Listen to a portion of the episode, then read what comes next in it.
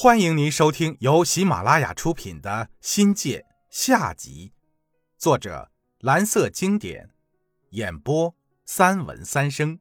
欢迎订阅。第一章：心气。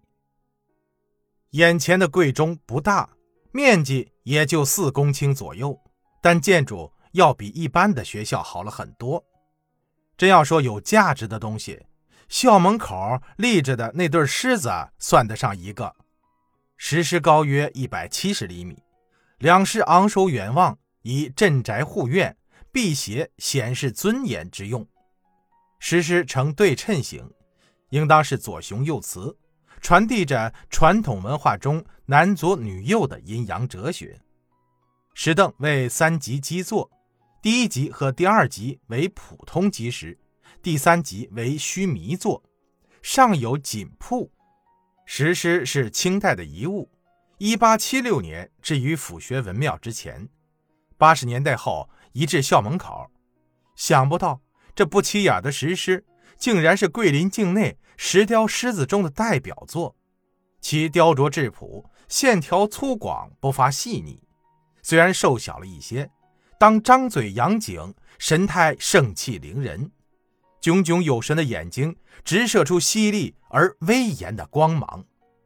细细看来，雄狮身躯瘦长有力，头上刻有元宝形冠帽，似满头卷发，眼球突出，张口含珠，仰头侧脸向右，十分霸道地注视着右边的雌狮，颈髻铜铃，鬃毛略粗，后半身呈蹲伏状，双足弯曲。右前足挺立，爪子纹路清晰，强劲有力。左脚前踏一球状石块，所踏之物应当有天圆地方的寓意，象征着权势和权威。右侧的雌狮肥壮饱满，温顺祥和，鬃毛密厚，眼珠突出，侧脸向左，正含情脉脉地注视着雄狮，嘴部。咬合吐珠，口露出两颗门牙。与雄狮相反，雌狮的右前脚前有一头幼狮，正亲昵地贴在雌狮的足上，情趣盎然。这对石狮的爪子、耳朵以及头顶的逻辑等细节雕刻入微，逼真形象。在狮身上有看似绣带的刻画，狮身均有一定程度的风化。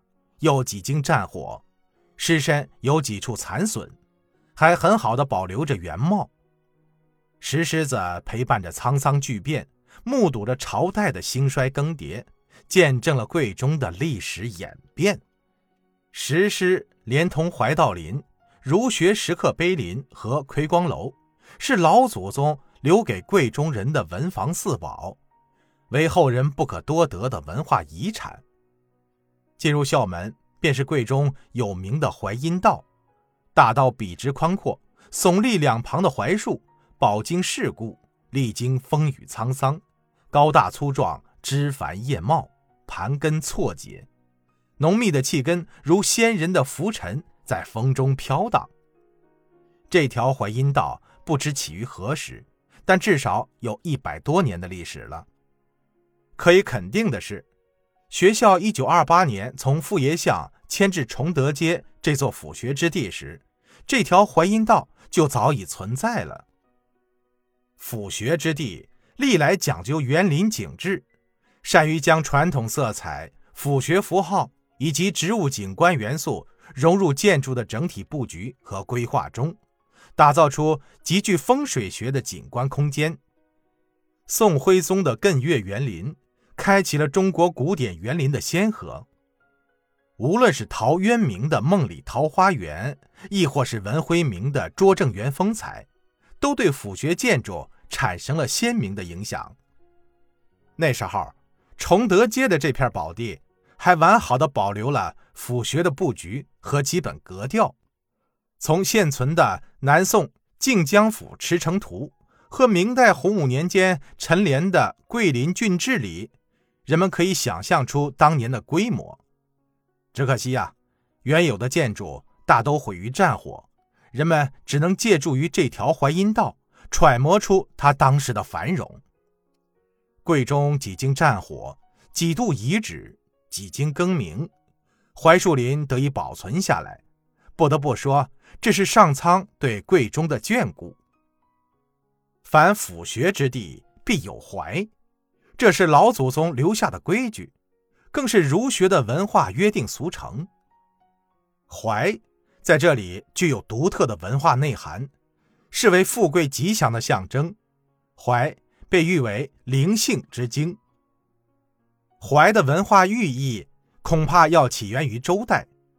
那时候的周，宫廷外西植三棵槐树，天子就是在槐树下接受太师、太傅、太保合称三公的朝拜。